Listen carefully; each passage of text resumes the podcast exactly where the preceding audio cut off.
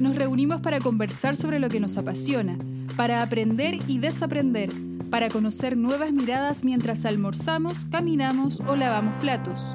En este podcast indagamos en la diversidad de las experiencias pedagógicas. Encuentros del cuarto tipo con seres de otros mundos. Bienvenidos a un nuevo capítulo de Paisajes Educativos.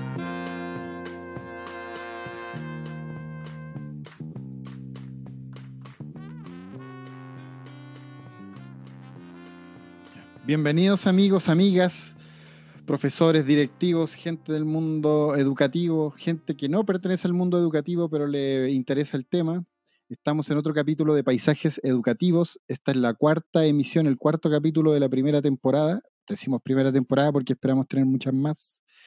El tema de hoy es un tema muy interesante, muy, que abarca un amplio espectro del mundo pedagógico chileno, que son los contextos rurales. El capítulo se llama Las pedagogías excéntricas. en esta ocasión tenemos a otro, dos invitados nuevos, uno eh, forzosamente nuevo porque está muy lejos, no es tan nuevo por lo que veo en el video, pero mm, sí es nuevo en esto de las andanzas del podcast. Y eh, el primer personaje que lo vamos a presentar, el nombre, y él, él dará sus explicaciones, es David González, que es parte del equipo de la Fundación Escuela en Acción que produce este podcast. ¿Cómo estás, David González? Muy bien, Carlos. Gracias por la invitación. Eh, quiero darle la bienvenida también a, nuestro invitado y a las personas que nos van a escuchar. Eh, presentarme brevemente. Yo de formación soy profesor de filosofía y, y también por esas cosas de la vida terminé haciendo un magíster en análisis sistémico aplicado a la sociedad, que es una cosa así como sociología sistémica.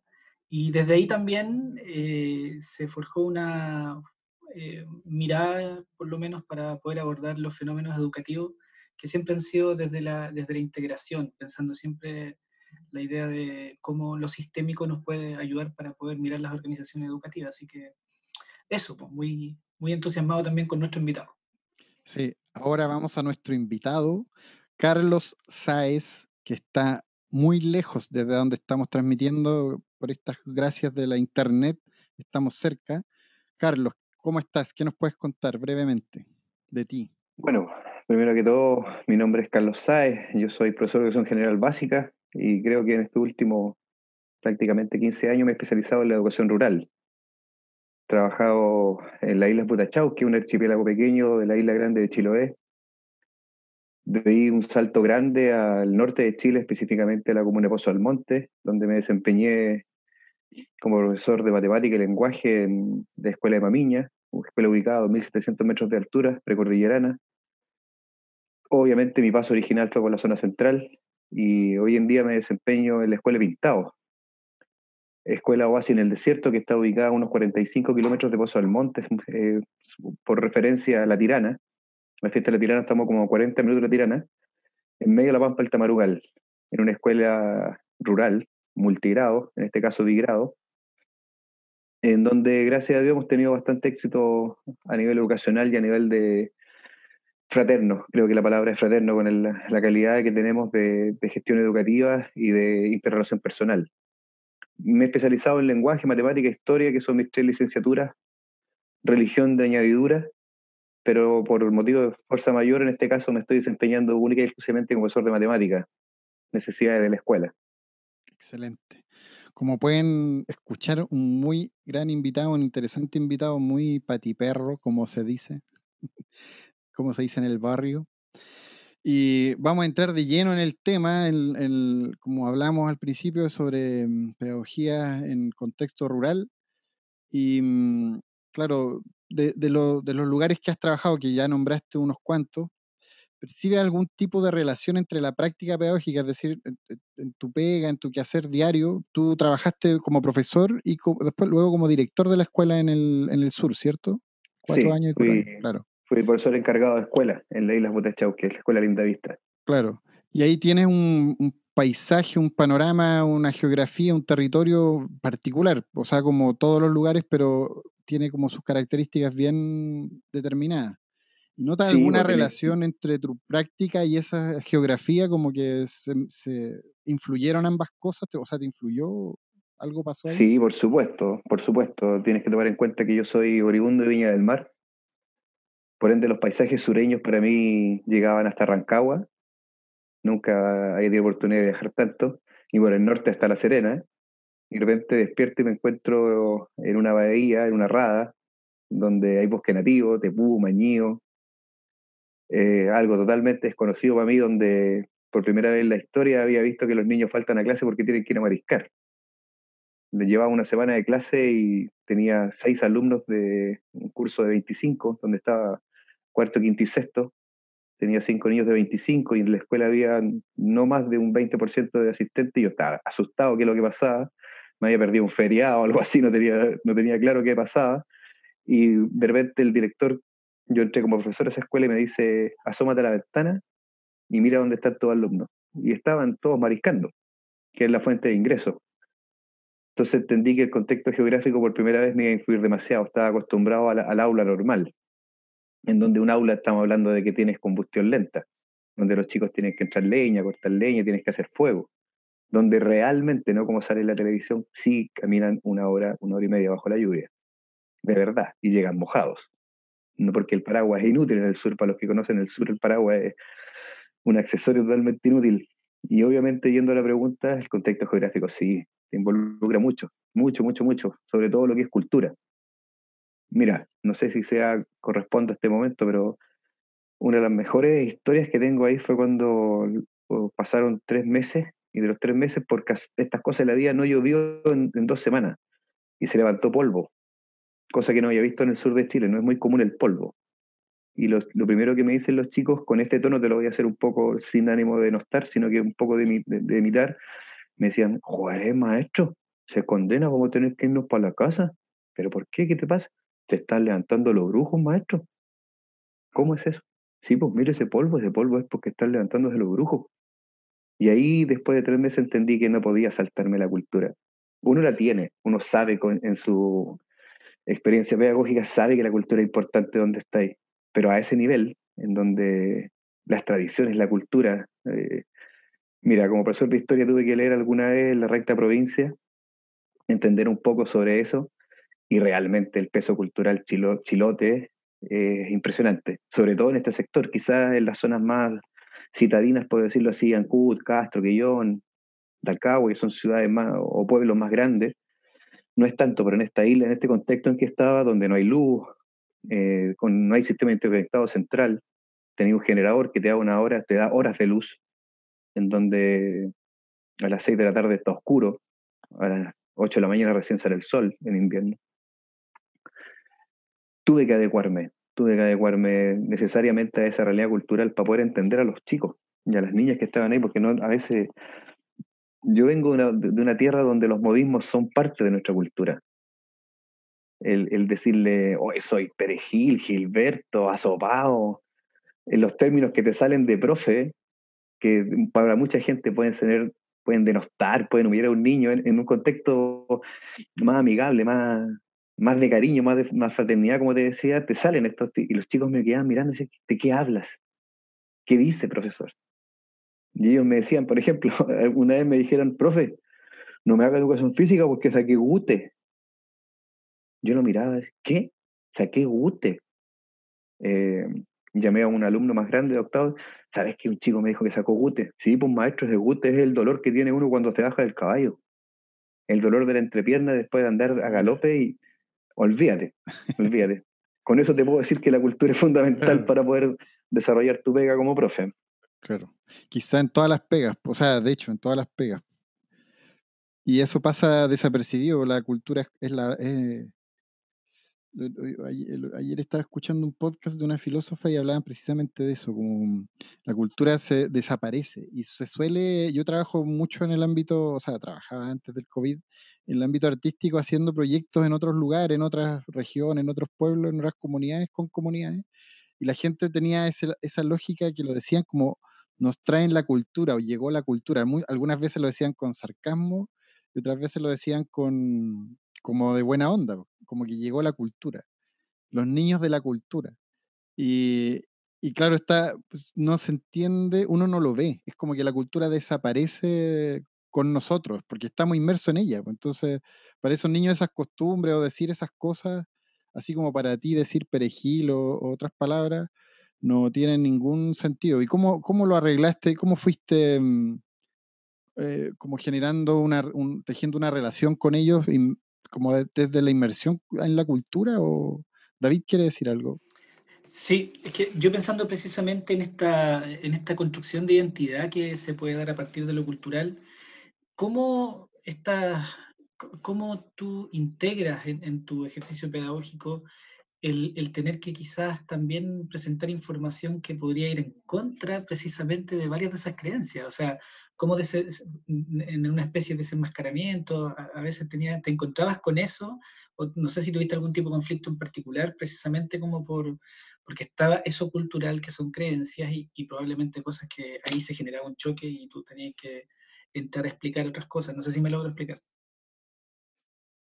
Sí, sí, sí, sí te entiendo. Mira, primero que todo, eh, la definición cultura. O sea, tienes que aclararle a los cabros y a las chiquillas, ¿cachai? Que la cultura es propia de cada pueblo. Es cada propia de, un grupo de seres humanos distintos nomás. ¿cachai? Cuando yo, con respecto a la pregunta que me hacían de si llevaba la cultura o no llevaba la cultura en ese ejemplo, yo creo que la cultura que yo llevé eh, fue una cultura comunicativa, una cultura de, abierta al diálogo, de poder transmitir lo que yo sé y absorber. O sea, tú tienes como profe una filosofía de vida. No sé si a todos les pasa, pero los profes que llevamos, yo más o menos tengo unos 23, 25 años ya de, de circo, tú entiendes que si tú no eres capaz de entender dónde estás, tienes que irte de inmediato. Y si no tienes ganas de aprender, nunca vayas. Yo aprendí, creo que mucho más, aunque suene cliché, de lo que yo enseñé. Aprendí cosas, eh, no sé, cuando yo aprendí algo tan simple, lo que era una minga. Todo te dicen minga y todos te dicen vamos a empujar una casa. No, una minga es un trabajo colaborativo. Y creo que la esencia del pueblo chileno, y específicamente en el sur, son las mingas, el trabajo colaborativo, donde todos tienen que trabajar en pos de algo, nadie cobra, porque el dueño de casa invita y le tocará al otro y al otro, y eso a mí me invitó a ser parte de esa cultura y tuve que hacer un esfuerzo súper grande, créeme que no fue fácil, geográficamente, climáticamente, eh, muy complejo para alguien de la zona central vivir en el sur, no es fácil acostumbrarse, mucha lluvia, mucho viento, eh, tienes que tomar en cuenta que uno viajaba cinco o seis horas en lancha para llegar al pueblo más cercano para comprar tu mercadería mensual en donde muchas veces no podía salir porque había temporal, y no una semana, dos semanas, tres semanas. De hecho, un año con mi esposa estuvimos tres meses en la isla sin poder salir. Una cantidad impresionante de temporales. Y ahí tienes que aprender. Y ahí aprendes básicamente de los niños. O sea, puede sonar un poco de casi usufructuar de eso, pero creo que un profe, si no se alimenta de sus chiquillos y sus niñas que tienen en el aula, está perdido. Está perdido. Tú no puedes llegar a imponer. Tú tienes que mezclarte, tienes que camuflarte, tienes que pasar desapercibido, porque si no, lo que tú quieres entregar se desvía, se va hacia el punto en que te miran a ti y no están mirando lo que tú enseñas. Desde ese punto de vista uno tiene que ser un poco más humilde, cosa que es difícil para cualquier persona, más cuando tienes un bagaje cultural un poco más amplio que el resto, sin creerme superior a nadie, sino que en ese, en ese contexto tú sabías mucho más que el resto, incluyendo tus colegas, y te, se, sube el humo a la cabeza. Te sentís como el dios de la sabiduría y te das cuenta que en esa isla, sumar, multiplicar, dividir, restar, saber de la Revolución Francesa, saber eh, fotosíntesis o lo que quiera asignatura no te sirve de nada. Necesitas un hacha, necesitas leña, necesitas calor, necesitas un saco de harina, necesitas un quintal de papas para sobrevivir, no necesitas las matemáticas. Ahora, ¿cómo conjugáis eso? Esa es la historia larga, pues, es la historia de que hacerlos entender a los chiquillos que todo eso te sirve, pero también te sirve lo que llevo yo. Lo que llevo yo te puede abrir puertas te puede hacer más simple el trabajo. Y por algún momento, si no quieres seguir, te puedes abandonarlo y dedicarte a otra cosa. Es abrir oportunidades realmente. Claro, de hecho en, la, en todas esas actividades que nombraste están, están esos conocimientos, pues, esos conocimientos más particulares van un poco detrás del hacer, así, tal, así también como se generaron esos conocimientos, pues, o sea, no está la teoría primero y luego el hacer, sino que después de haber eh, hecho, construido un hacha, en el mismo hecho del hierro, de construir una, herramienta metálica, ya hay química de por medio, hay varios procesos que son interesantes y, uno puede como develar o hablar. A mí me parecía buena la pregunta de David por eso, como, y tú lo respondiste, es como no, no ir en contra de la cultura o tampoco ir como a hacer una herida en esa cultura, sino que más que nada sumarse y tratar de entenderla como una visión más, una postura más antropológica que, mm, que de otro tipo, como de, irrupción. ¿Y Mira, la idea era, a ver si te puedo contestar así. La idea era entender en Chiloé la marea baja tanto como en otros lados, pero la diferencia es que el, mar retrocede, no es que baje, retrocede mucho. Entonces, el, dentro, de la, dentro de la costumbre popular hay mareas altas y mareas bajas, dos veces al mes y en agosto y en febrero son las mareas más largas, que le llaman largas porque retrocede mucho el mar. Ahora, ¿dónde viene la pega del profe? Es explicar el fenómeno natural de las mareas. ¿De dónde viene esta marea? La atracción gravitacional de la Luna, el movimiento, el movimiento propio de la Tierra, por qué en febrero y en agosto la posición de la luna, los solsticios, los equinoccios, todas las fases de la luna que tienen que ver con el trabajo que tú lo puedes complementar y decirle, ¿sabes por qué baja la marea? Por este, por este, por este fenómeno. Ahora tú sabes por qué baja. Darle explicación a estos fenómenos naturales que son tan extraordinarios en el sur, en, este aspecto lo que tiene que ver con el mar, que es la vida del chilote, poder teorizarlo, poder entregar una explicación un poco más científica, un poco más acabada de ese fenómeno. Entonces los chicos, bueno, hoy en día la educación significativa siempre ha sido, pero hoy en día creo que está más en boca de todos hacer una educación significativa de manera de, yo no le voy a enseñar, ahora que estoy en el norte, a un niño nortino que vive en medio del desierto, las fases de la luna para, para las mareas. Yo lo que enseño acá son las fases de la luna en, la composición andina. Lo que tiene que ver en la composición aymara con las fases de la luna, con los solsticios, con las estrellas que aquí la ocupaban como forma de cosmovisión, o, la ven, o está dentro de su cosmovisión, como una explicación de la creación, mientras que en el sur es una manera de guiarte, es una brújula natural.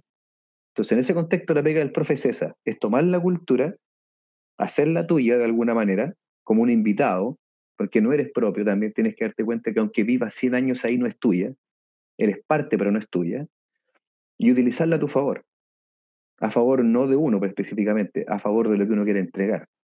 Creo que para allá va un poco la cosa, cómo la cultura te afecta. Es tomarla, tomarla, manejarla, conocerla y entregarla a través de la teoría, de lo que tú quieres, tú quieres enseñar. Sí, estaba pensando que, claro, tu, experiencia en el norte y en el sur en extremos, ¿no? Eh, ¿Hay algún, bueno, has hablado ya de, de, en algún nivel como de denominadores comunes? Eh, pero mm, hay algo que, que, en particular tú puedas, en términos muy generales, como para redondear sobre todo tu experiencia, quizás ambicioso hacerlo en algunos minutos, pero pensando, eh, eh, ¿qué, ¿qué, tendrían de similar, qué tenían de distinto estos dos entornos en los cuales tú te, te, has dedicado a trabajar en los últimos años? Así como el sur y este norte, como, ¿dónde ves cosas que son tan distintas o, son muy parecidas?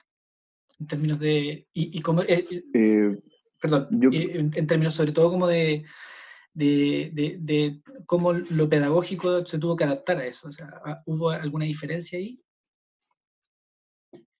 Yo creo que básicamente es la comunicación. Yo creo que el código, el mensaje y el canal, son los factores básicos de la comunicación, pero el código es muy importante. Tienes que hacerte propio de un código, del, lenguaje propio de esa cultura. Creo que lo similar es que en, de versión pedagógica de, de, lo que a mí me compete, es que aprender esos códigos te permite relacionarte mejor con la gente. La gente se, te siente como ya. Él, no se ríe de nosotros, está siendo parte de nosotros. Porque si tú a alguien le dices, no sé, aquí en el norte te pueden decir, uy, saliste calato. Y tú miras el calato. Desnudo. Cuando ya preguntas se nota que no eres de ahí. ¿Calato, perdón? Desnudo, en pelotita. Exactamente. Exactamente. estar calato es estar desnudo. Y, o por ejemplo, cuando tú vayas eh, en los chicos, ellos no van al dentista, iban al dientista. Y cuando votan algo te dicen, lo dejé caído, lo pasé a caer.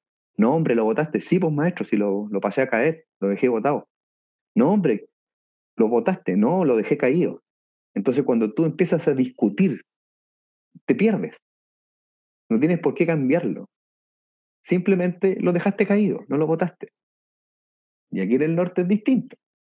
Es distinto, eh, es, distinto el hecho de, no es que no conozcas, no, es que no quieres manejar el código, no lo conoces, pero tienes que tener la apertura. Y creo que, contestando tu pregunta, David, Eh, la similitud es que el código, el lenguaje, los gestos, son lo que te unen y lo que te permiten entrar. Y la diferencia son netamente geográficas y climática. Bueno, geografía en su generalidad. Esa es la gran diferencia. Porque de ahí allá yo creo que esa frase cliché también, que dicen que los niños son iguales en todos lados, sí es cierto. Al fin y al cabo son chicos y chicas inocentes que quieren aprender algo y tienen a alguien adelante que, les quiere enseñar y tenéis que formar un vínculo. Un vínculo basado en, el afecto y en el respeto. Ya no estamos en los tiempos y nunca fui partícipe de los tiempos dictatoriales que tienen que ver con el siéntate, cállate y escucha, porque aquí el que habla soy yo. Esas formas nunca fueron y nunca deberían volver a hacerlo. Entonces, cuando los estudiantes y la comunidad educativa en la cual te, te, estás inmerso te, te, permite y tú te permites ser parte de ella, se acaban todas las diferencias. Creo que vas a ser exactamente lo mismo. Creo que diferencias, no, aparte de las geográficas, no, no hay muchas. Cada comunidad tiene su particularidad, pero una particularidad dentro de un contexto. Y ese contexto es similar en todos lados. Un niño siempre va a ser curioso. Una niña siempre va a querer preguntar. Siempre. Siempre. Solamente tienes que darle el espacio y crearle el ambiente para que se sienta confiado y lo haga. Y en ese sentido, tú, tú has visto como, digo, por tus colegas, por lo que hablaste como de esa, de esa práctica pedagógica media dictatorial de siéntate, calla y, no sé, escribe en el cuaderno. Em, ¿Notas como diferencias entre eh, centro, sur y norte? ¿Te topaste con, con eh, maneras de, de, educar o de vincularse a la educación diferentes o en realidad también podemos tirar una vara raza y decir que todos los profesores centro, norte, sur tienen una actitud parecida o, Mm, es que no sé, me imagino que en el sur puede ser, ya que dices lo de la minga, si hay una cultura colaborativa que en el, en el centro no existe prácticamente, eh, que no existe en el campo. Yo trabajo en un museo, como te conté en la pre-entrevista, en el Museo Campesino Movimiento, y eso fue desapareciendo, pues como ya con la reforma agraria, eso, eh, como el, vínculo eh, cooperativo fue desapareciendo y hasta ahora, el día de hoy, es muy difícil encontrar lugares donde hagan minga que nosotros hemos encontrado y trabajado con gente que trabaja colaborativamente en el campo campesino, pero no, no es como en el, en el sur eh, extremo. Entonces, ¿permea de alguna manera eso en las prácticas pedagógicas? Yo creo que fue un común dominador en los años, en los, los primeros años de, educación en este país. Te hablo anterior al 70, donde la violencia era algo marcado.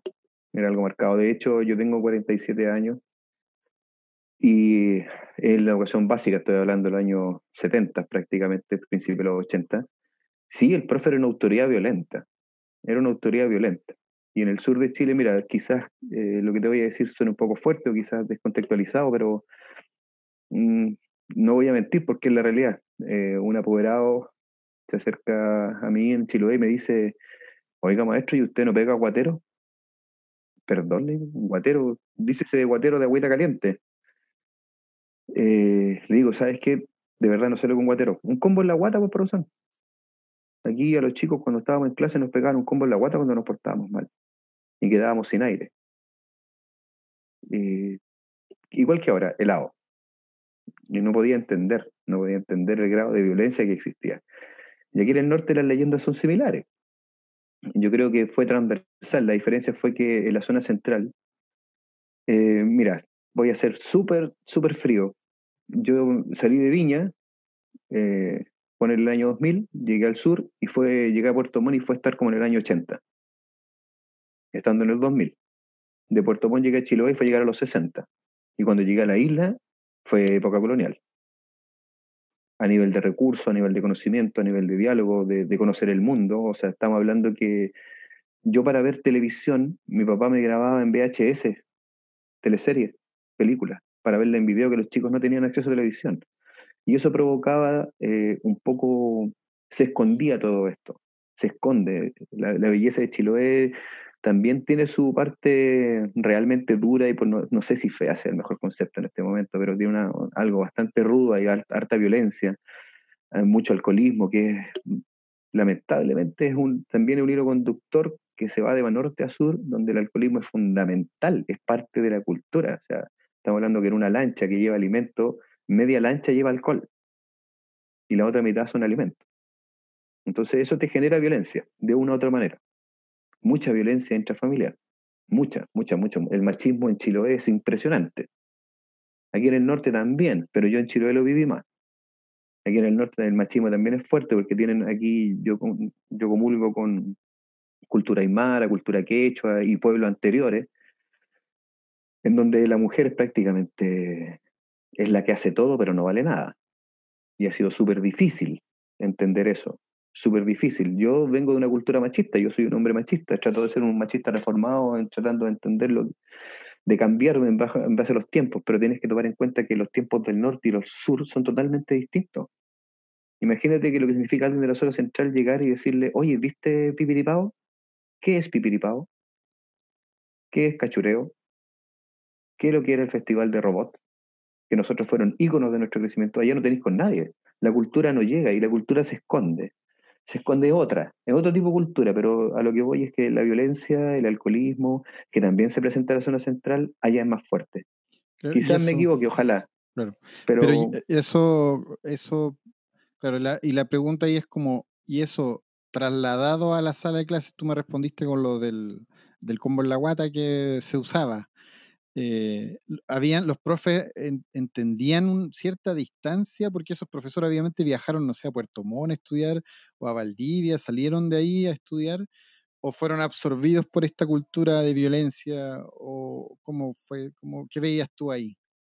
Lo que pasa es que eh, yo creo que cambió un poco producto de nuestra presencia. Hablo nuestra, yo en todo este viaje de rato siempre estuve al lado de mi esposa, que también es profesora y también fue directora de otra escuela. Nuestra presencia marcó una diferencia. Todo el mundo se dio cuenta que nosotros no éramos partícipes de ese tipo de educación y tuvieron que reprimirse bastante. Tuvieron que reprimirse bastante, mucho, mucho. Estamos hablando de, profesores en el sur que ocupaban a sus chicos para ir a plantar. Estamos en horario de clase y sacaban a la, la clase de mira a las 3 ya estábamos con la jornada escolar completa. Salían a las 4, a la más las 4 porque se oscurece muy temprano allá. Pero a las 2 de la tarde lo sacaban y iban a sembrar papa con el profe, al previo del profesor, donde los profes no llegaban sencillamente. Entonces, una vez que nosotros llegamos, marcamos precedente, porque nosotros venimos de una cultura en la cual, si te dicen a las 8, por lo menos mi, mi persona y la de mi familia, si te dicen a las 8, un cuarto para las 8, ya está ahí y si podéis estar antes mejor. Allá no, aquí, por ejemplo, es una de las cosas que, que, el norte no me gustan. Aquí el norte tiene un reloj biológico distinto. Si te dicen a las 2, tú puedes llegar a las 3 sin ningún problema y, no, tienes que dar explicaciones. O sea, la puntualidad, el respeto por el tiempo del otro son conceptos, ideas que no se manejan. Y también un poco violencia, pero volviendo a la violencia, como no le quería meter en cara el diente, pero sí creo que es necesario sí los profes todavía acusaban o mostraban un poco más de violencia, no quizás tanto física, pero sí verbal. Y lo malo que uno igual cae en eso, o sea, tampoco te voy a decir que soy Blanca Paloma, uno de repente igual abusa del grito, abusa de aquí mando yo, aquí soy el profe yo, la autoridad máxima es el profe, y, vas cayendo en el juego y tienes que ubicarte, y eso ahí tu familia tiene que jugar un papel preponderante. Poco menos que, oye, ubícate, ubícate, no te, no te conviertas. Tú eres el que tiene que convertir. Yo tengo una pregunta, pero David, ¿quieres preguntar algo?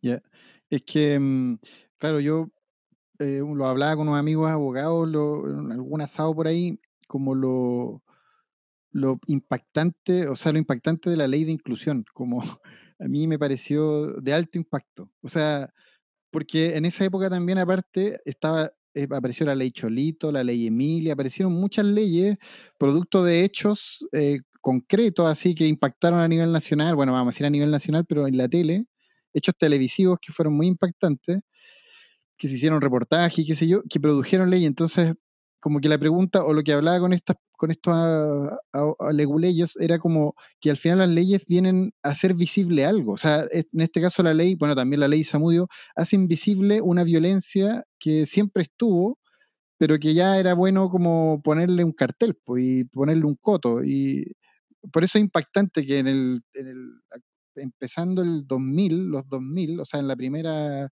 20 años de los 2000, tengamos que tener una ley para proteger a los niños, ¿cachai? Como que haya, que haber, alguien te tiene que decir desde la, desde la norma que a los niños no hay que respetarlos. Es, muy, es, fuerte. Si lo miras con distancia, es muy fuerte, porque obviamente son otros países, ya está regulado desde antes, desde hace 40 años atrás, o 50 años atrás o más. Pero algo nos dice, pues. Está están los casos del Sename abiertos por ahí dando vueltas, está, hay mucha violencia por todos lados, lo hemos visto ahora con las protestas que se volvieron a... Mira, yo te lo voy a resumir en un punto, desde mi punto de vista, obviamente. Eh, economía, dinero. Es solamente dinero. Es solamente un sistema económico que te, te lleva y te obliga a invisibilizar estos, estos fenómenos tan agresivos. Cada vez que tú haces una ley, tienes que invertir dinero en aplicarla, en ejecutarla. Y mientras menos leyes tengamos que protegen esto o que cuidan de eso, es eh, un gasto menos. Es un gasto menos.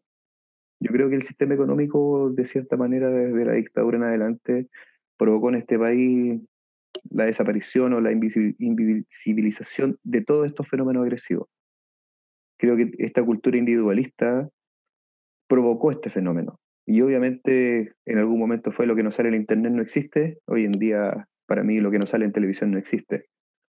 O sea, el fenómeno de, la niña que muere por la ley Emilia en el accidente automovilístico, por favor, ese es uno, un caso de cuántos, de cientos, de miles, como tú bien lo dijiste.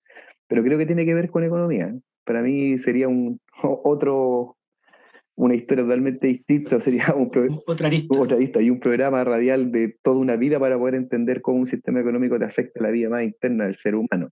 La necesidad de tener dinero para poder no sé, por el capitalismo básico. Aunque en más, era más feudalismo en esa época, pero el capitalismo es, salvaje, es terrible. Oye, y, sin ánimo de, querer entrar en...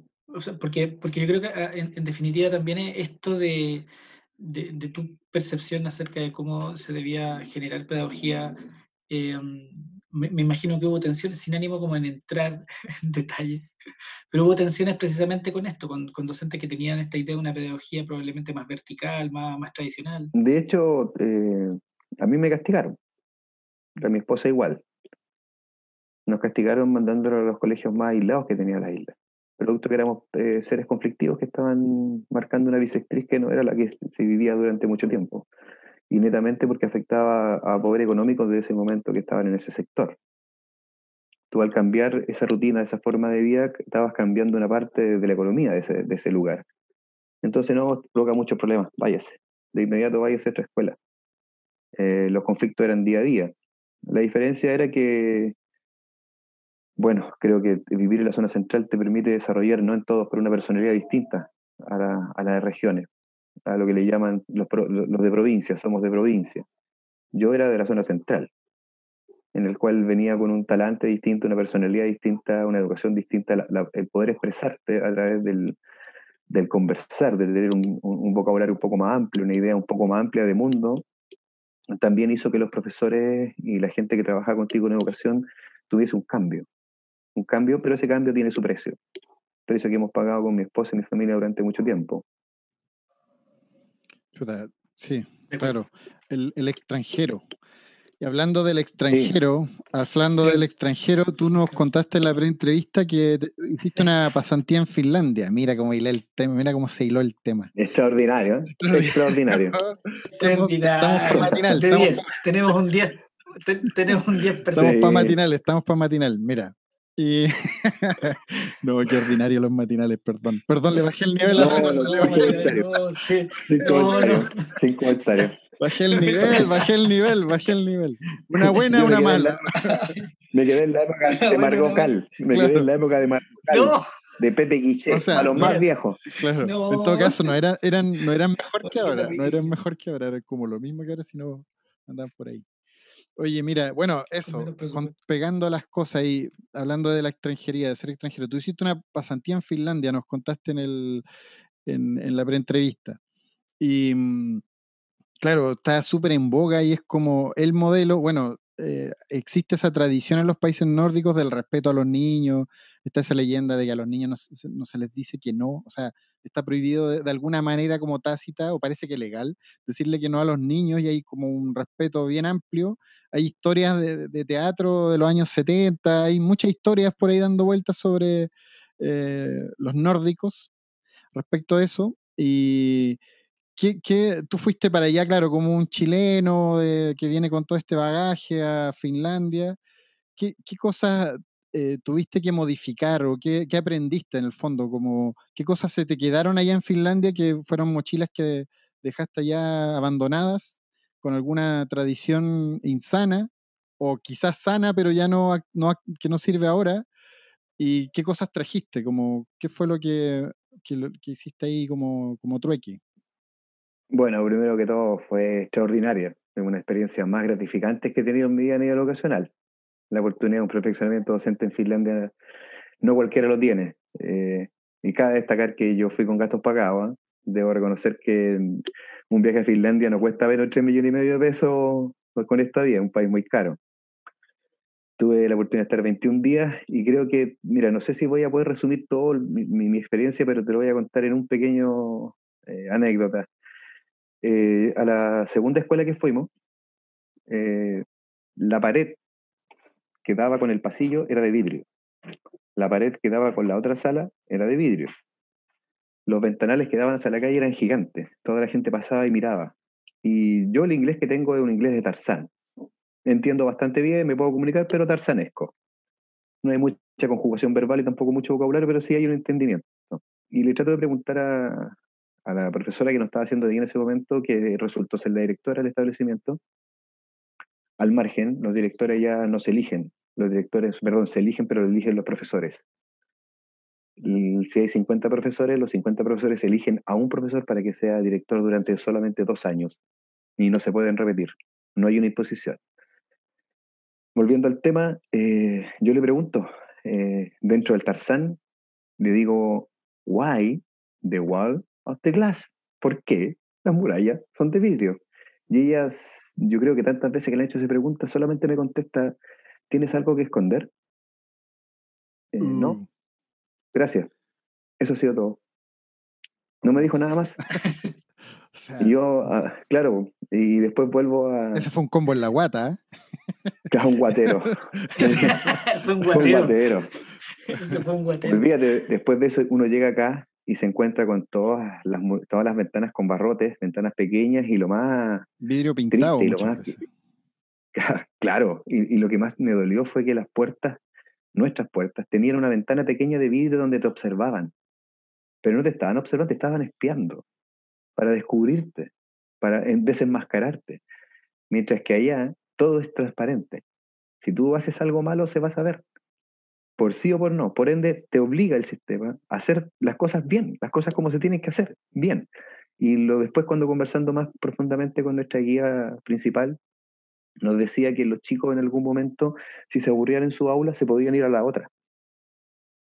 Y que los profesores se paraban afuera para ver las metodologías del otro profesor, cómo lo estaba haciendo y después tenían consejos, donde, bueno, ellos tienen mucha menos carga horaria que nosotros, eh, frente a los alumnos, tienen un sistema muy grande, distinto, pero conversaban sobre las prácticas pedagógicas que veían a través de las murallas de vidrio. Entonces ahí ya era un guatero doble. Está ahí donde, qué ganas de tener la oportunidad de, de, pararte afuera de un aula y ver cómo hacen clases, pero no con el ánimo de siempre de encontrar lo malo, mira lo que se equivocó, mira lo que está haciendo, mira cómo le gritó, sino que ampliar tu visión. Ahí yo lo que más me traje fue eso, ampliar la visión de educación. ¿Cómo no vas a ser capaz de aprender de alguien? Aunque tú tengas magíster, aunque tú tengas pasantía, tengas de todo, siempre puedes aprender de otra persona. Es algo que me ha costado mucho, ¿ah? te, te, lo digo en serio. O sea, es muy difícil ser, llegar a ese nivel de humildad de tener que saber que tú puedes aprender desde el auxiliar hasta el doctor en matemáticas.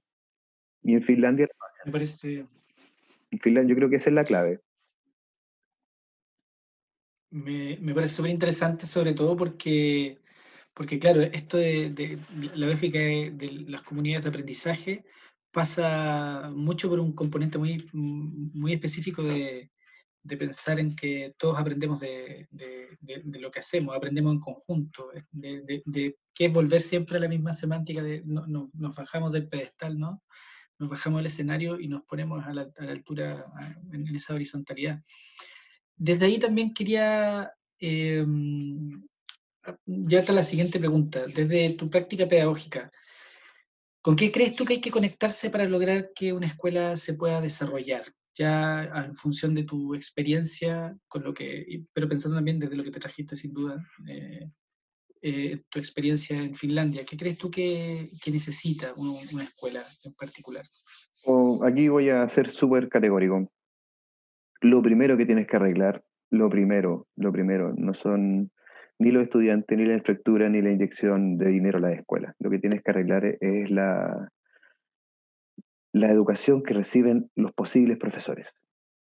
El nivel de profesores en Chile es pésimo, es paupérrimo, es malo. Literalmente los profesores que salen de universidades hoy en día y desde siempre no tienen las competencias, ni la habilidad, ni las capacidades para realizar una educación de calidad. Se necesita una reforma a nivel de universidad.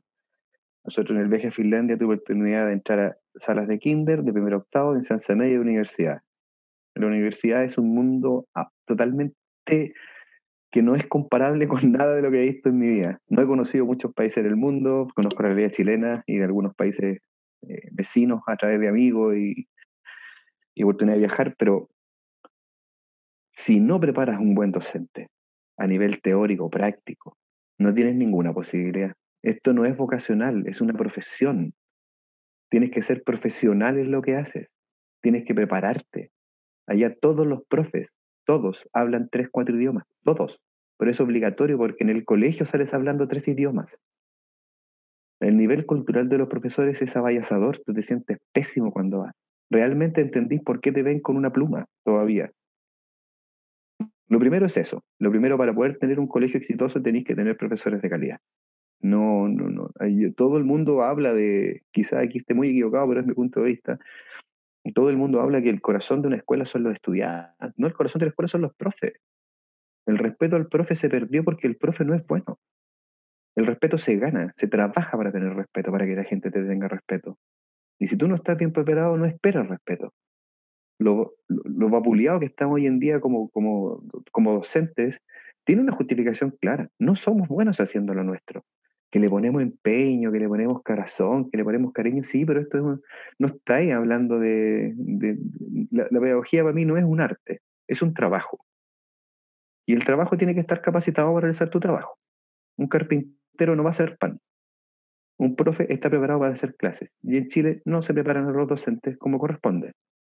Yo lo que sé lo he aprendido en el camino, como autodidacta y con gente que ha querido igual que yo compartir experiencia y aprender del otro. Pero este es un camino de 25 años. Bueno, te estoy diciendo, yo tengo que haber sido tan malo o más malo que los profesores ahora. Pero en el camino te das cuenta que tenéis que mejorar, no te queda otra. El primer punto, los profes.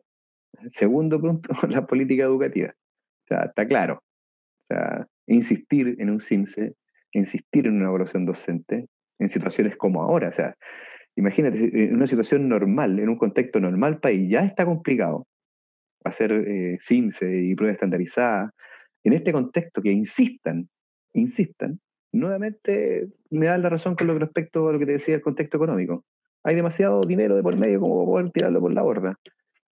Entonces, lo primero sería calidad de profe y segundo, política educativa distinta, totalmente distinta. Que donde, lo siento, pero mientras no se escuchan los profes, eh, no hay dónde partir. Creo que ahí viene un cambio grande. Creo que ese es lo que aprendí afuera, no es que lo haya aprendido afuera, afuera uno saca el magíster en darse cuenta que estamos equivocados, que el camino que estamos tomando en ocasión no es el correcto, que esta pseudo sociedad educativa 2020, Educa Chile, lo que queráis, todas las que aparecen, eh, Fundación Chile, crea más, todas, no son nada más que entes políticos que tratan de manejar el futuro a través de la educación. No hay, no hay profes metidos ahí, no hay profes. No hay gente que realmente sufra y vibre.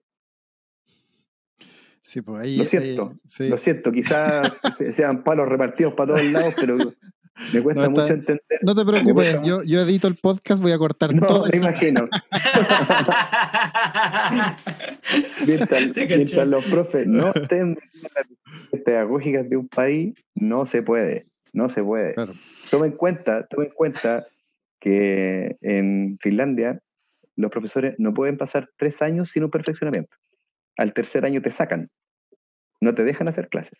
Claro, yo, yo, quisiera, yo quisiera también hacer un contrapunto ahí, Carlos, porque Claro, o sea, porque por un lado también tú lo planteaste, o sea, tenemos un, grupo de, docentes que, está bien a, eh, que, probablemente no tiene la formación más adecuada. Yo sí creo que se han hecho algún esfuerzo en términos de política educativa, que, que una cosa es como generar un marco en términos más legales y otra cosa es cómo eso se va operacionalizando y termina teniendo el efecto que se espera y qué sé yo.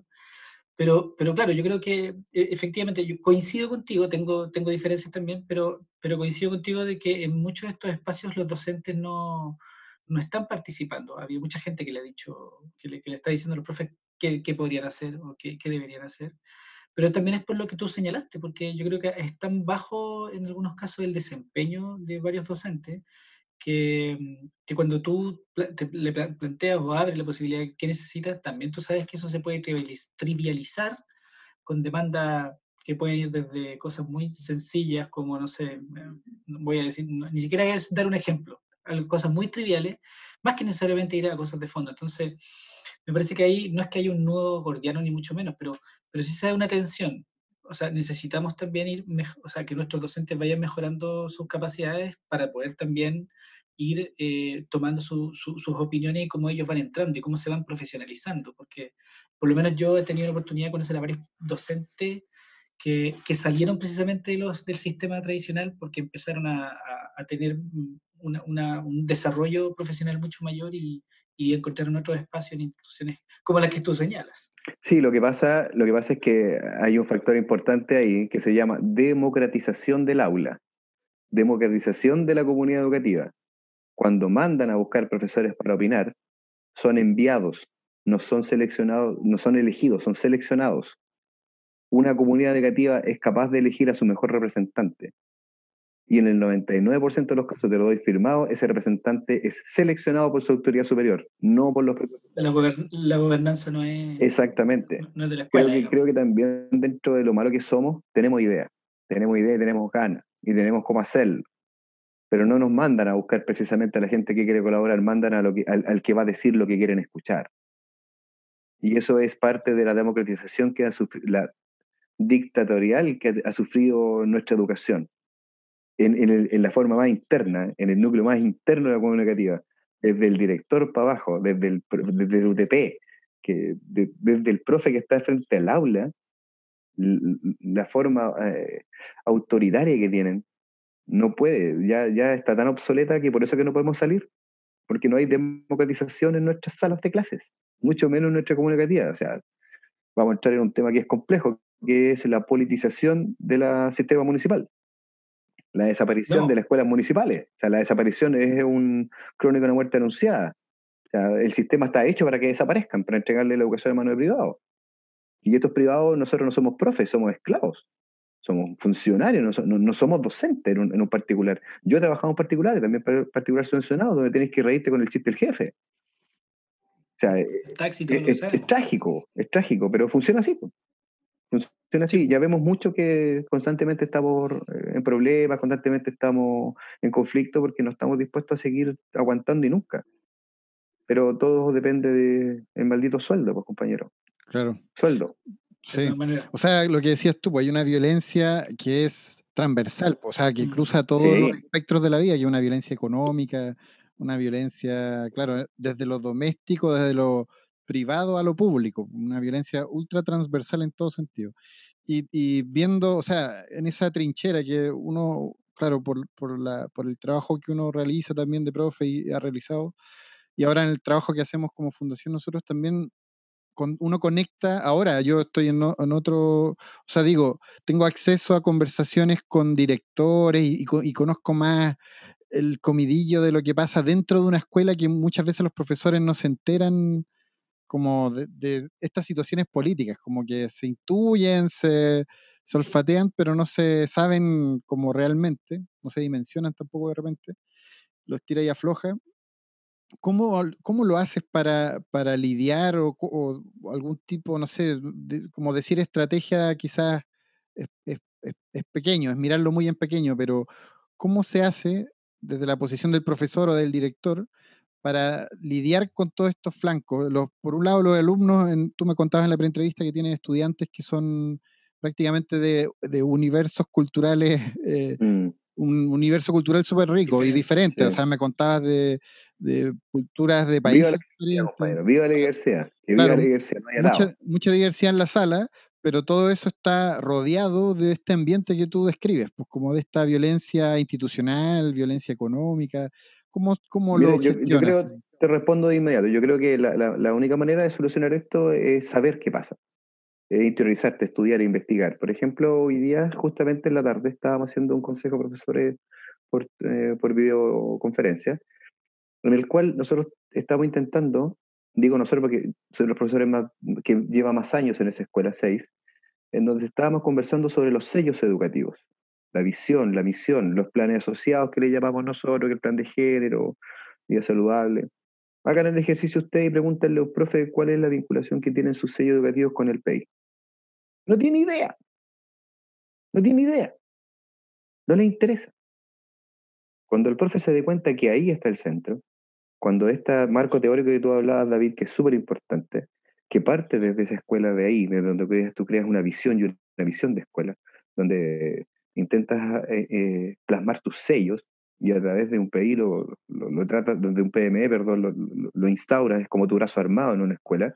Si el profe sabe lo que está haciendo y entiende ese proceso teórico, que después lo lleva a la práctica, se forma una comunidad educativa.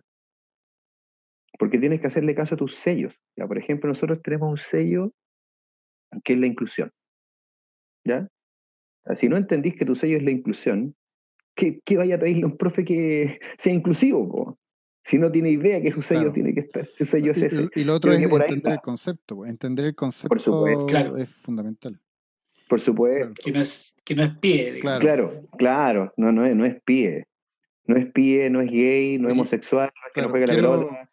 Quiero ahí como poner un punto pa- para eh, pl- eh, PME, para la gente que escucha y que no pertenece al mundo pedagógico, eh, el plan de mejora, de mejoramiento educativo, ¿no?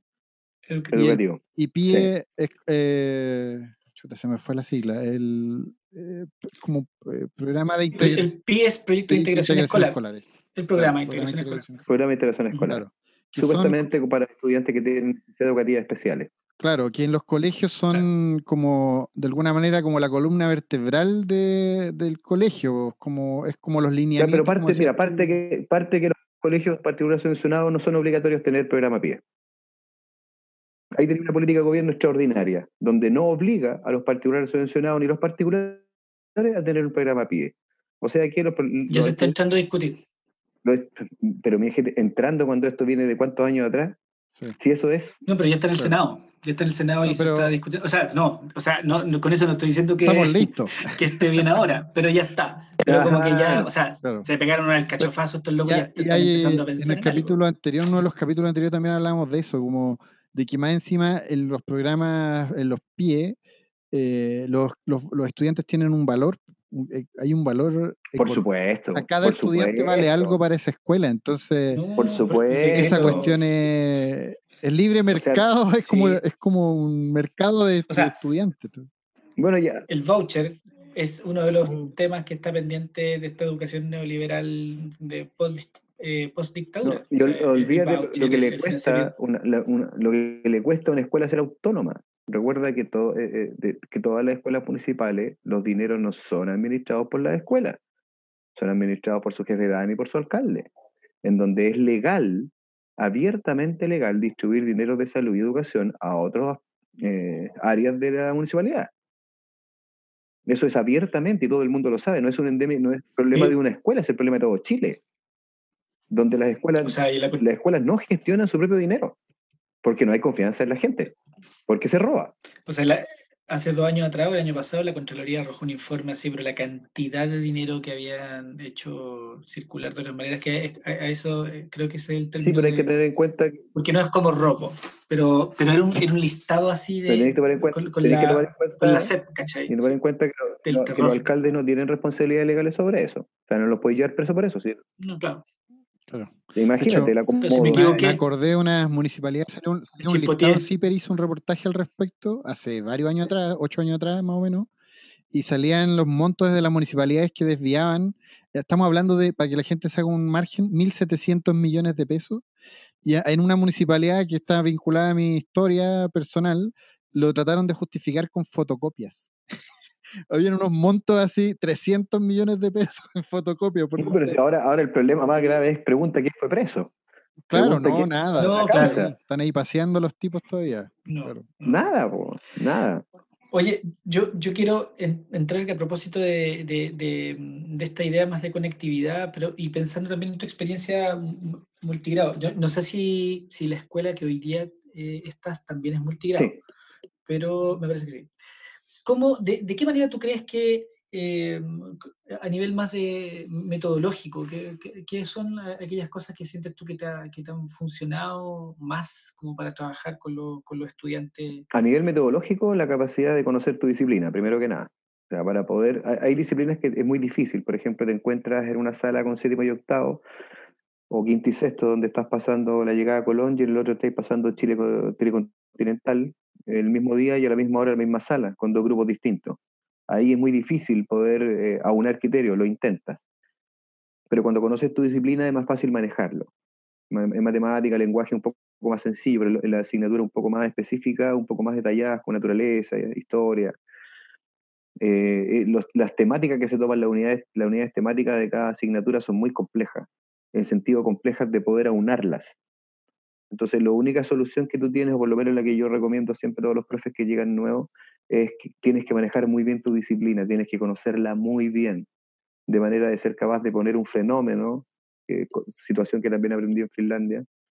se, se, educa a través de fenómenos naturales o fenómenos, fenómenos se refiere a cualquier circunstancia que te pase en tu vida y de ahí sacar eh, el contenido que tú estás pasando. Cuando tú miráis tu disciplina, tú eres capaz de hacer eso. O sea, la estrategia metodológica mejor es el conocimiento de tu disciplina. Y, de ahí lo que tú hagas dentro de la sala, desde trabajo en grupo, desde proyectos, desde creación de rúbricas para poder evaluar a todos los chicos de manera distinta, tenéis miles. Pero la solución creo que es el manejo de disciplina, pero a cabalidad. A ser capaz de, por ejemplo, llegar a matemática y, y tener geometría. Y cómo diablos pasa geometría a séptimo y octavo al mismo tiempo, que sea significativo, y la única manera es hacerlo significativo a través de fenómenos que le hayan ocurrido a los cabros. O sea, por ejemplo, cuando tú pasas el teorema de Pitágoras, por darte un ejemplo, tú le decías a un cabro chico, párate y mira la sombra. ¿Cuánto hay de tu cabeza la sombra? Algo que le está viviendo, algo que ve, algo que siente, algo que está ahí, que le puede servir para algo. La estrategia metodológica es. claro, para construir pirámides, justamente. Justamente, tenéis que ser eh, muy bueno en tu disciplina. Y bueno, y, obviamente, ojalá y rogando que seas interdisciplinario.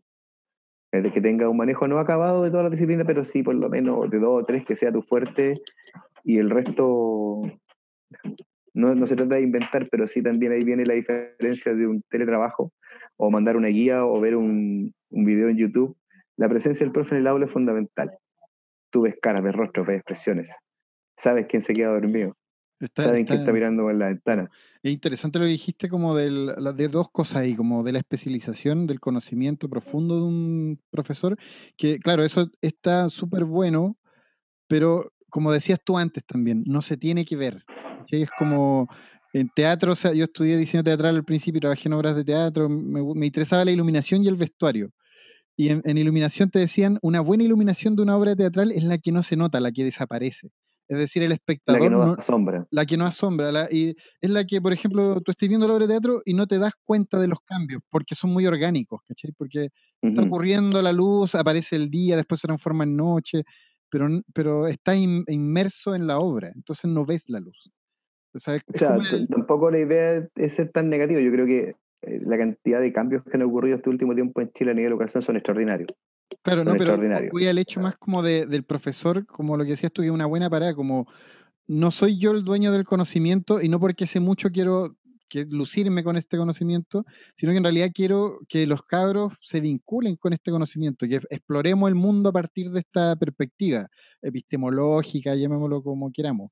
Porque ah, se supone que ese profesor ese conocimiento lo llamó, pues, lo, lo maravilló, le interesó como entender el mundo desde ese lugar, por decirlo de alguna manera o sea, uno de los que todavía somos románticos de educación, una de las cosas más importantes que yo nunca pretendo perder y el día que pierda me voy a dedicar a otra cosa, es hacer que un estudiante logre entender lo bien, la satisfacción que se siente del aprender. Cuando uno aprende algo nuevo, o sea, yo todavía, yo siempre hablo con mi esposa de cuando le ves los ojos a esa niña o ese niño, cuando se da cuenta, él, cuando le llaman en términos pedagógicos la, metacognición, cuando se da cuenta que aprendió algo nuevo. Hay, hay, alguna, hay, hay una visión distinta en sus ojos, hay una luz distinta que se da cuenta. Es como, profe, entendí, Mire, y te hace un ejercicio y se va contento. Esa alegría, esa satisfacción, hacérsela entender a un niño que es difícil, tú las emociones las sientes pero no las comprendes, pero hacer entender a ese niño que acaba de aprender y que es maravilloso lo que está haciendo, ese fenómeno de aprendizaje cuando el cabro chico se enamora, no tenéis nada más que hacer. Cumpliste tu pega como profe. Ahora eso es lo que tenéis que mantener a del tiempo y eso es lo que algunos luchamos toda la vida. Claro. Sí, pensando en lo que señalabas también, Carlos, em, claro, yo creo que hay, una cuestión ahí que, hoy día también el contexto está poniendo bien en tensión y, que es precisamente que los docentes, o sea, lo, voy a plantear así, que los estudiantes no estén en la escuela eh, no es un fenómeno sencillo eh, eh, y es bien interesante lo que está pasando en algunos espacios. Sobre todo porque pensando en ver, ver, eh, los lugares más, más, iluminados, por supuesto hay otros que son más complejos, pero, pero me parece interesante sobre todo este esfuerzo que he tenido que realizar y me ha tocado también trabajar con, con docentes, de cómo pensar también hacer pedagogía en un contexto donde ya, lo, ya, ya no tiene esta relación que en algunos casos se, se transforma en relaciones de poder, o es, el, el, es lo, lo, normal, no, no, no, no, el vínculo. ¿Cachai? Entonces, como que esta relación de poder ya no está. Entonces yo veo al estudiante haciendo esto y ahora resulta que yo tengo que encantar, eh, tengo que seducir de alguna manera con experiencia de aprendizaje que tengan otra. Y desde ahí yo te quisiera preguntar como, si en la medida que puedas sintetizarlo, ¿cierto? Dos cosas, como ¿cuánto sientes tú que, que, están preparados los docentes o qué podrías recomendarle como para que ellos pudieran eh, entender esto esencial? Porque yo entiendo que además también la gracia de lo que tú del, multigrado es que tú también tenés que irte a conocimientos esenciales. O sea, no, no podéis pensar que vaya a pasar dos veces o tres veces los objetivos de aprendizaje. no tenéis tiempo, no tenéis tiempo. no hay cómo. Entonces tienes que hacer el ejercicio de, de priorizar, de encontrar qué, qué, qué podéis comentar sobre eso y, y, cuánto crees tú que es posible también que la interdisciplina, no, que no solamente sea desde, desde que tú manejes más de una disciplina, sino que la colaboración con otros docentes desde la otra disciplina, pensando un poco en el ABP y eso. ¿Cómo, cómo lo ves tú? Eh, vamos a partir por lo malo primero. Lo malo fue que eh, los docentes no estamos preparados, o por lo menos la gran mayoría. Eh, me, encuentro de esa gran mayoría que no tenemos muchas competencias TIC. Llámese TIC a, a todo lo que significa recursos computacionales, audiovisuales. Y eso ha provocado algo súper positivo, que es el ingenio, no sé si del docente, yo creo que es el ingenio del chileno el ingenio de la cultura chilena de cuando tienes que literalmente sacarte un pillo.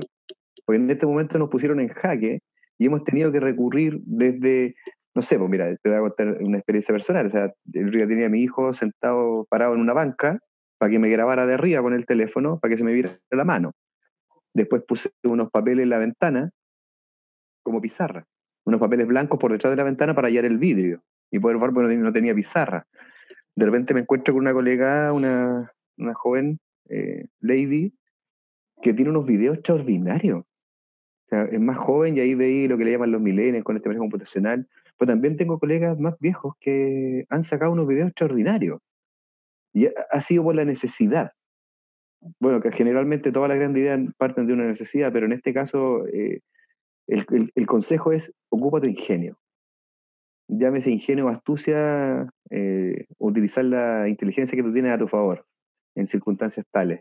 Creo que el ingenio es el que te responde, el ingenio es el que te responde esa pregunta. O sea, cuando no tienes nada, te das cuenta que tenés tantos recursos al lado tuyo que estás tan acostumbrado a tener todo, a tener todo. Yo soy de la época en que mis profesores y yo alcancé a jugar jalea. No sé si ustedes cachan lo que es la jalea para sacar copia. En una bandejita ponía jalea, se leía un stencil, hacía ahí un, un, dibujo encima y queda pegado en la jalea. Después estuve pegando la hoja por encima. Entonces, cuando después queréis sacar otra copia, tenéis que retirar la jalea y hacerla de nuevo, y tenéis un tiempo de duración. Hoy en día, tú del celular guía Wi-Fi a la impresora y se imprime. Cuando no tienes nada de eso, tienes que recurrir al ingenio. Y ahí se ve realmente, yo creo que estamos en una posición de ahí donde no, no es que sea un malo o buen docente, sino que se ve ahí quién tiene más, más amor por lo que está haciendo, porque tenéis que ponerle cariño a la cosa. Tenéis que ponerle cariño, porque detrás de ese computador que lo ven los cabros, tú sabéis que están. Sea, en mi caso personal, yo veo al estudiante, me lo imagino. Me imagino cuando yo hago un video o lo estoy intentando hacer, o hago una guía, ¿quién lo va a ver? Reconocer a la gente que está al frente tuyo. Al estudiante tienes que reconocerlo, conocerlo. ¿Cachai? Para saber qué, qué material tienes que entregarle. O sea, para otros profes puede ser mucho más sencillo. O sea, es tan fácil como bajar un tutorial de YouTube y subirlo. O copiar una guía y subirla. Pero eso es estandarizado. Es lo que a mí me, me aborreció de los particulares caros en donde son máquinas, ¿no? Son máquinas de producir texto, máquinas de producir guías, y si no sabéis, contratar un profesor particular. Aquí uno, eh, eh, uno cuando todavía tiene este cercanía con los estudiantes que ocurre en algunos particulares subvencionados, pero generalmente ocurre en los municipales, eh, tú haces tu material pensando en quién. Yo creo que tenéis que también hacer la segunda, el segundo consejo. El primero ocupa tu ingenio y el segundo es recuerda a quién se lo estás entregando, quién lo va a ver, a quién va dirigido este material. No, es, eh, no, no, no me refiero a caer en, ese típica, a ver niños, el día de hoy, con esa voz melosa, esa voz mentirosa que no es tuya, mm. sé real, auténtico, eres tú. Sí, por supuesto. Una de las tácticas para dejar tonta a la gente. Eso es muy detestable, ese tono a mí siempre me ha cargado incluso con los niños de primer ciclo, segundo ciclo. Ya la puedo aguantar en kinder, ya en kinder como que mm. Podría, podría ser, pero tampoco, ni siquiera. Pero ya por último ahí, pero ya cuando son más grandes, y yo lo he visto con niños de, enseñanza media, porque como profesores en ese tono. Y me parece una falta de respeto a mí, en realidad, como a la inteligencia de las personas, derechamente eso. Sí, por eso, por eso. Yo ingenio y recuerda siempre eh, al profesor que estamos en esta situación, a quién va dirigida esa guía, quién te va, quién te va a leer, quién va a ver el video. Ya, por ejemplo, yo tengo una mala costumbre no sé si vaya el caso, pero yo, yo soy muy bueno para la voz, para el sobrenombre. Entonces cuando grabé mis primeros videos yo le decía, oye, yo sé que me estáis viendo oso. Mira pájaro, me estáis viendo. Y después me di cuenta que no, porque ese video lo va a ver gente. Claro. y, supuestamente para el, mundo, para el mundo entero, independiente de que haya mucho efecto detrás de eso, lo ven como denostación. Claro. Pero entonces hay que cambiar el... Pero siempre pienso, pienso en quién lo va a leer, quiénes son los dónde están sentados, dónde van le cambiamos, el, le, ponía el nombre nomás, pues, pero está buena esa técnica, está buena. Sí, está, un buen, Mira, me he dado cuenta que en todo lo que has dicho, como un poco la, sensación que me queda, es muy importante la comunicación para ti, como has repetido varios, hartas veces eso, y yo creo que a nosotros, bueno, en las relaciones que hemos tenido con colegios, trabajando, qué sé yo, hacemos harto hincapié en eso también, como que estamos muy acostumbrados a, una, a un tipo de comunicación que es eh, unidireccional nomás. El profesor dice, los alumnos escuchan. Y, mm, y, en realidad la comunicación es un fenómeno mucho más complejo que ese, como que esa reducción. Y, mm, y es un ejercicio constante, diario, porque no, no para. Pues, la comunicación no es solamente en la sala de clases para un profesor, pues está... Agrégale, agrégale el apellido a la comunicación creo que en este momento lo que nosotros necesitamos, y te lo digo porque está fresquito en mí, porque tuve la oportunidad de participar de un taller en la escuela por videoconferencia con la psicóloga de comunicación asertiva. Eso, yo, yo iba el, detalle importantísimo es la asertividad en tu comunicación.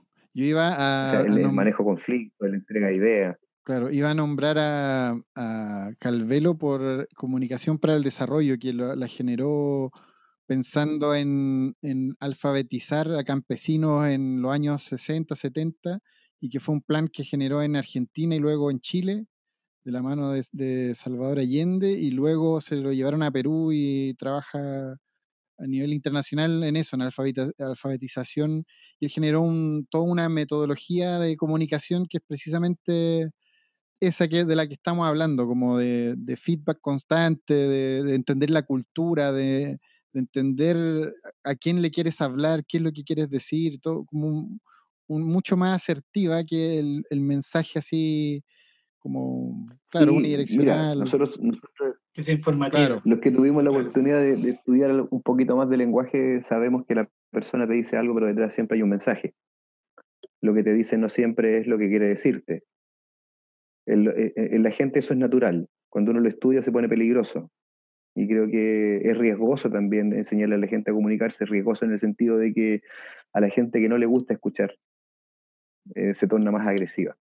Por eso que la comunicación tiene que ser asertiva. Tiene que, tú tienes que saber qué código utilizar, qué tono de voz, qué entonación, cómo tu gesto corporal influye en esta comunicación.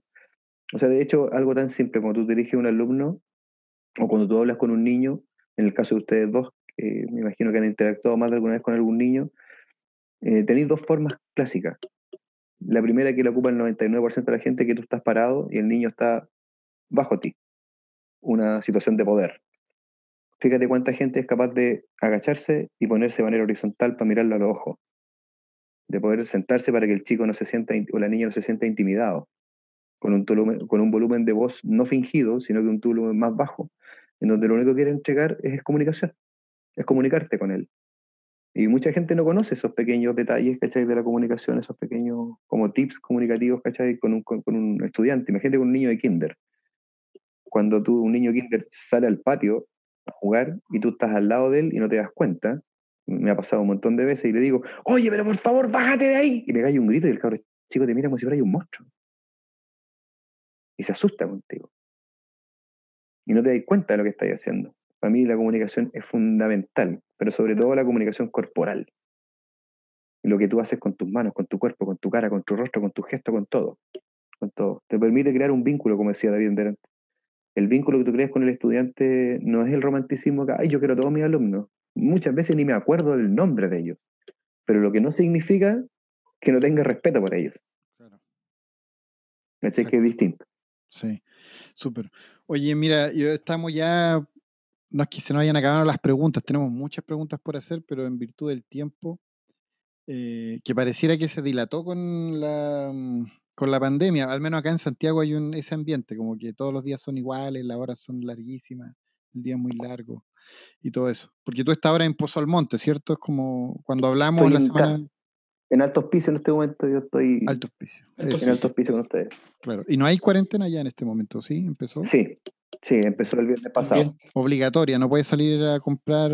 Nada. Ya, ya, muy bien. Ah, entonces estamos en la misma sintonía. Estamos, no, dije la fecha porque es importante eso para el futuro. Estamos a 20 de mayo del 2020. El mundo se acabó. Afuera hay solo cenizas. y no Eso es como mensajes de película apocalíptica. Si alguien está escuchando este mensaje, diríjanse al norte. Están los zombies. Hay zombies. Díganle, mi mami. Claro. Están los zombies atacando. Saldremos cuando los zombies hayan terminado con el bicho. Vamos a, a la una, es la única sección que tenemos, la verdad, que se llama, es muy clásica también, muy televisiva, muy radial, que se llama Preguntas cortas y respuestas rápidas. Nunca ha resultado lo de las respuestas rápidas, pero, pero está bien, se respeta. Las preguntas sí son más o menos cortas. Vamos a comenzar. Y, y piola, sí, no, nada, nada para ponerte en conflicto. Sí, no, nada, muy amoroso, muy amoroso. ¿Qué fue lo último que aprendiste? Oh, qué complejo. Eh, lo último que aprendí, eh, humildad, compañero. Perfecto. Estoy poniendo en práctica. Súper. ¿Cuál es la palabra que más has repetido esta semana? Puta la weá. Un clásico. eres clásico, eres bien clásico. Sí, puta la weá. Sí, no, sí, sí. Yo creo que resuena esa palabra. En honor a Álvaro Enrique, en honor a Álvaro Enrique. Chimba, puta la weá. Mira, si hoy, esta ya te pone ahí como más, te puede poner ansioso. Si hoy asumes como ministro de Educación, ¿cuál es la primera medida que tomarías? Oh, como ministro de Educación. Me puedo tomar 10 segundos nomás. 10 segundos. Dale, dale. Eh, sacar el luchar eh, por un proyecto para desmunicipalizar la educación de inmediato. De inmediato. Sacarle todo tinte político a la educación. Buscar todas las formas, todos los canales, todos los caminos que lleven a democratizar la educación y a desmunicipalizarla. absolutamente, absolutamente creo que fue uno de los errores más grandes municipales. O sea, no sé si fue un error, creo que la implementación fue la, equivocada. La idea en su origen también hay que ser un poco más honesto, o sea, el, origen no era malo, pero a lo que, a lo que conllevó hoy en día, no, no terrible. Como ministro de Educación, de inmediato proyecto de ley para desmunicipalizar la educación. Perfecto, jugada la respuesta, jugada. Bueno, eso, hasta el momento es lo que, lo que tenemos, no hay más para ofrecer, ni preguntas ni respuestas. A mí se me ocurren muchas cosas, la conversa está muy interesante. David, ¿algo que decir? Estamos cerrando casi.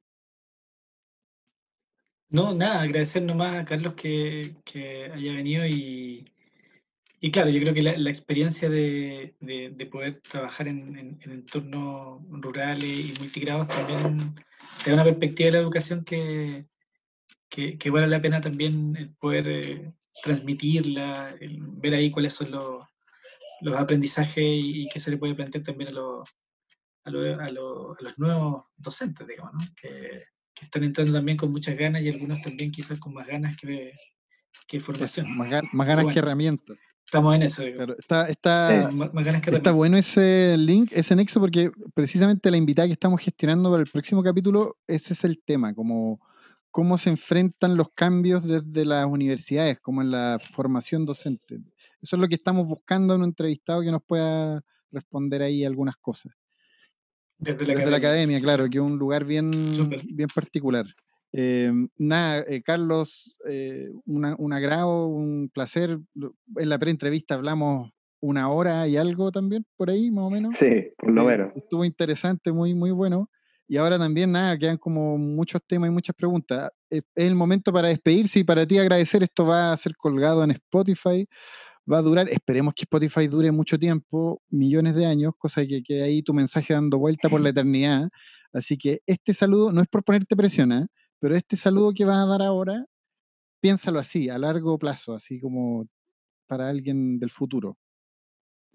¿A quién quieres, de quién te quieres despedir, agradecer? promocionar si es que vende Tupperware o, o tiene algún emprendimiento por ahí. No, el mensaje está claro. A mí siempre ha sido el mensaje claro. El corazón de la escuela son los profes. Que me perdonen los asistentes, que me perdonen los directivos, los equipos de gestión, pero el corazón de la educación son los profesores. Somos los profesores. Y creo que el mensaje es para ellos fortaleza, fuerza mental, harta buena onda y nunca se olviden de que la pedagogía es una profesión tiene que tener vocación, por supuesto, pero ser profesión y hay que ser profesionales en todo ámbito y en todo contexto. Saludo a todos los profes y eh, fuerza para ellos, ¿no? fuerza para todos nosotros. Súper. Aguante. Sí, gran mensaje en este momento. Se necesita ese aguante, mucho aguante. Muchas gracias, Carlos. Eh, un placer, repito. Eh, David, muchas gracias también por, por, participar de este capítulo y tú nos, nos recomendaste a este gran invitado. Esto lo vamos a editar pronto, lo vamos a subir muy pronto y lo van a tener a disposición para escuchar. Eh, nos vemos, nos escuchamos el próximo capítulo. Ahora viene una cortina preciosa, una maravilla de cortina, impresionante. Y disfrútenla. Los huesos quicheros. las cuatro brujas. ¿No? todos, los, capítulos, todos los capítulos tiro esto de la de la cortina para hacerme, para hacerme propaganda porque la hice yo. Entonces, uno de mis sueños frustrados es hacer música para comerciales. Mira la cosa estúpida. Pero es que me, le pongo siempre oreja a los, comerciales. la, reencarnación de Patricio Renan. claro. claro. Entonces, nada, un abrazo grande. Nos estamos escuchando próximamente. Saludos. Chao, estimado, que estén muy bien. Chao, que estén muy bien.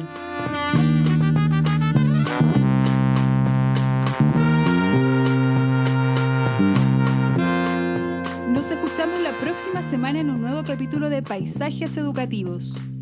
Este podcast es producido por Fundación Escuela en Acción